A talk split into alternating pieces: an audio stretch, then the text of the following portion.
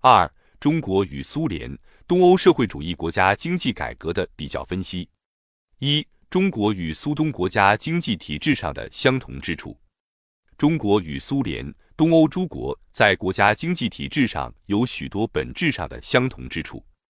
中国十年改革成功的原因，即在于从国家垄断资本、控制最薄弱的环节——农村入手，将国家以人民公社的名义所拥有的土地资本，再分配为以农户承包为形式的小额劳动者资本，创造了以大量劳动替代资本投入，进行民间资本再积累的基础。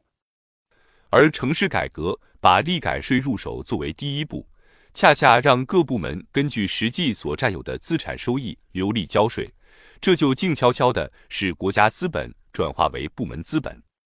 无独有偶的是，二十世纪八十年代下半期，当中国的经济改革开始触及城市工业体制中部门垄断资本的产权问题时，所遇到的麻烦与苏联、东欧诸国绝无二致。随着国家资本演化为部门资本，全民所有制演化为单位所有制。国有企业产权的灰化程度越来越大，部分城市的企业职工早已把爱厂如家变成厂里有啥家有啥，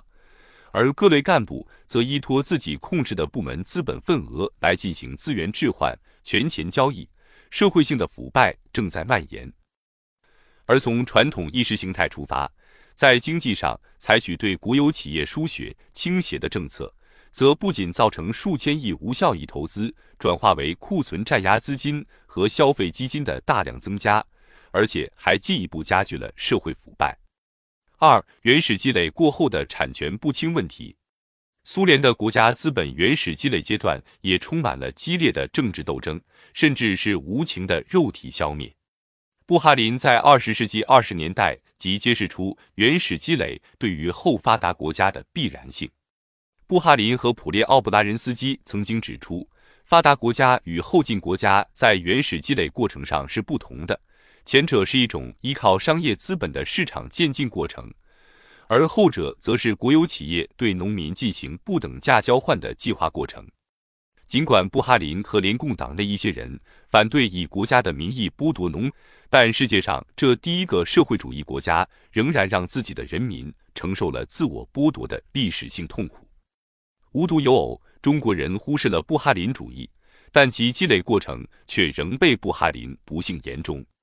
既然在完成工业化原始积累的东方社会主义国家中，国家资本的部门垄断或称部门资本，以及全民所有制演化为产权关系极度模糊的单位所有制，具有苏联、东欧诸国以及中国城市体制的本质性弊端，那么解决的办法就是国家资本社会化。即通过明晰国有企业产权，还原劳动者付出的剩余价值，据以建立劳动者资产份额，并以此作为劳动者资本在积累基础的经济机制，以此改造国家垄断资本和官僚政体，发展由劳动者占有生产资料的社会主义商品经济。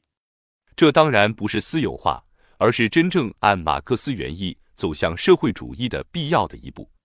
西方舆论界对东欧国有企业民营化的诸多问题有不少分析，较为表面化的有两种：一是分析企业本身的问题，即认为企业设备陈旧、管理水平和职工素质低下，无法运转；二是市场环境问题，认为不仅政治环境不稳定，而且缺乏资本市场必备的资产评估，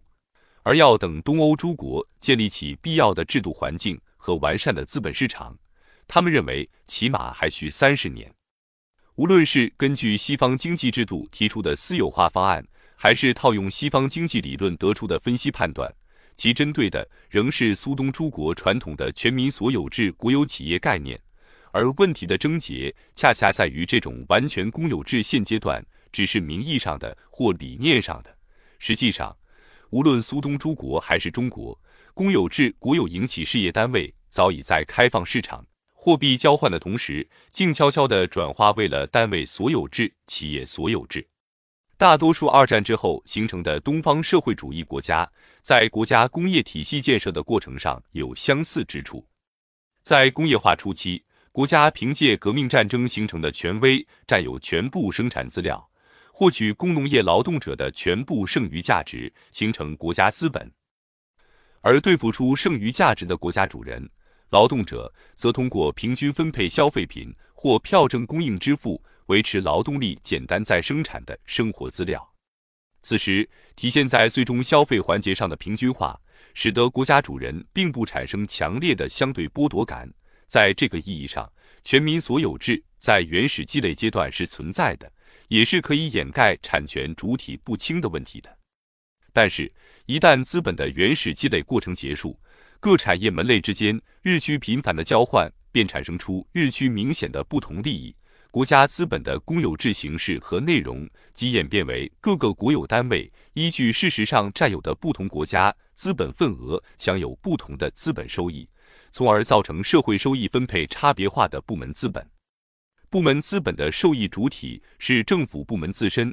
而这些部门并不是付出剩余价值的劳动者。为了维护其所有权的合法性。部门资本所派生的既得利益者阶层，一方面必然加强政治强权，形成官僚集权政体；另一方面则必然强调既得利益者所有制的合理合法，维持僵化的意识形态控制。如果真是坚持马克思主义，就应该认识到，这种资本形式包含的产权关系不仅是最模糊的，而且也在理论上是对马克思主义的反动。东方后发达国家普遍存在的国有企业长期不景气、财政包袱沉重、社会收入分配不公，甚至社会动乱等现象的根本原因，即在于此。以这种产权关系为内容的所有制和以这种所有制为名的企业资产，在任何主义、任何制度、任何国家中尚无成功运转的先例。因此，应该从企业产权清晰入手。还原不合理的部门资本所占有的劳动者份额，再建立独立的产权主体，使之进入有制度约束的市场，这样才有可能打破国家部门资本的垄断，铲除官僚集权政体的根基。这个过程中，公众中心的利益分配机制产生，人们才会意识到，产生于市场交换中的平等自由是不可侵犯的权利。于是。民主政体和市场经济便有了社会基础，而这个过程的起码条件是要求有相对稳定而权威的政治控制。如果像苏东各国那样搞私有化，把已经产权关系不清楚的国有企业统统交给一个新组建的、从未在资本形成过程中起过作用的、依靠一种并不稳定的社会政治结构的私有化部来售卖，当然解决不了苏东诸国的问题。三、中国城市经济问题的关键。如果单纯从城市经济看，中国的问题与苏联、东欧诸国相类似：国有企业效益低下，政府税收困难，财政赤字增加，举借内外债，通货膨胀，政府调控能力下降，社会动乱，造成此类问题的根源也是类似的，即国家资本原始积累阶段完成之后，社会化大生产，促进专业分工。各个产业门类之间交换频繁，必然要求符合价值规律的市场体系取代旧的计划分配体系。市场化的商品交换冲击了旧的集权主义政体。如果以上描述成立，那么中国二十世纪九十年代以来的改革与发展趋势也就清楚了。正如上文提及的，国家资本的本质属性并非公有制。中国二十世纪八十年代上半期城市经济改革提出利改税之后，政府各部门分割占有国家资本并享有资本收益的部门垄断资本性质，即随着部门之间日渐明显的既得利益差别而显露出来。中央政府、国务院决策也渐渐从统一号令转化为平衡协调。在宏观价格体系尚未理顺、市场环境尚未形成的经济条件下，占有较大份额国家资本或低价资源的政府部门即可获得较大份额的收益。接着发生的就是权钱交易关岛。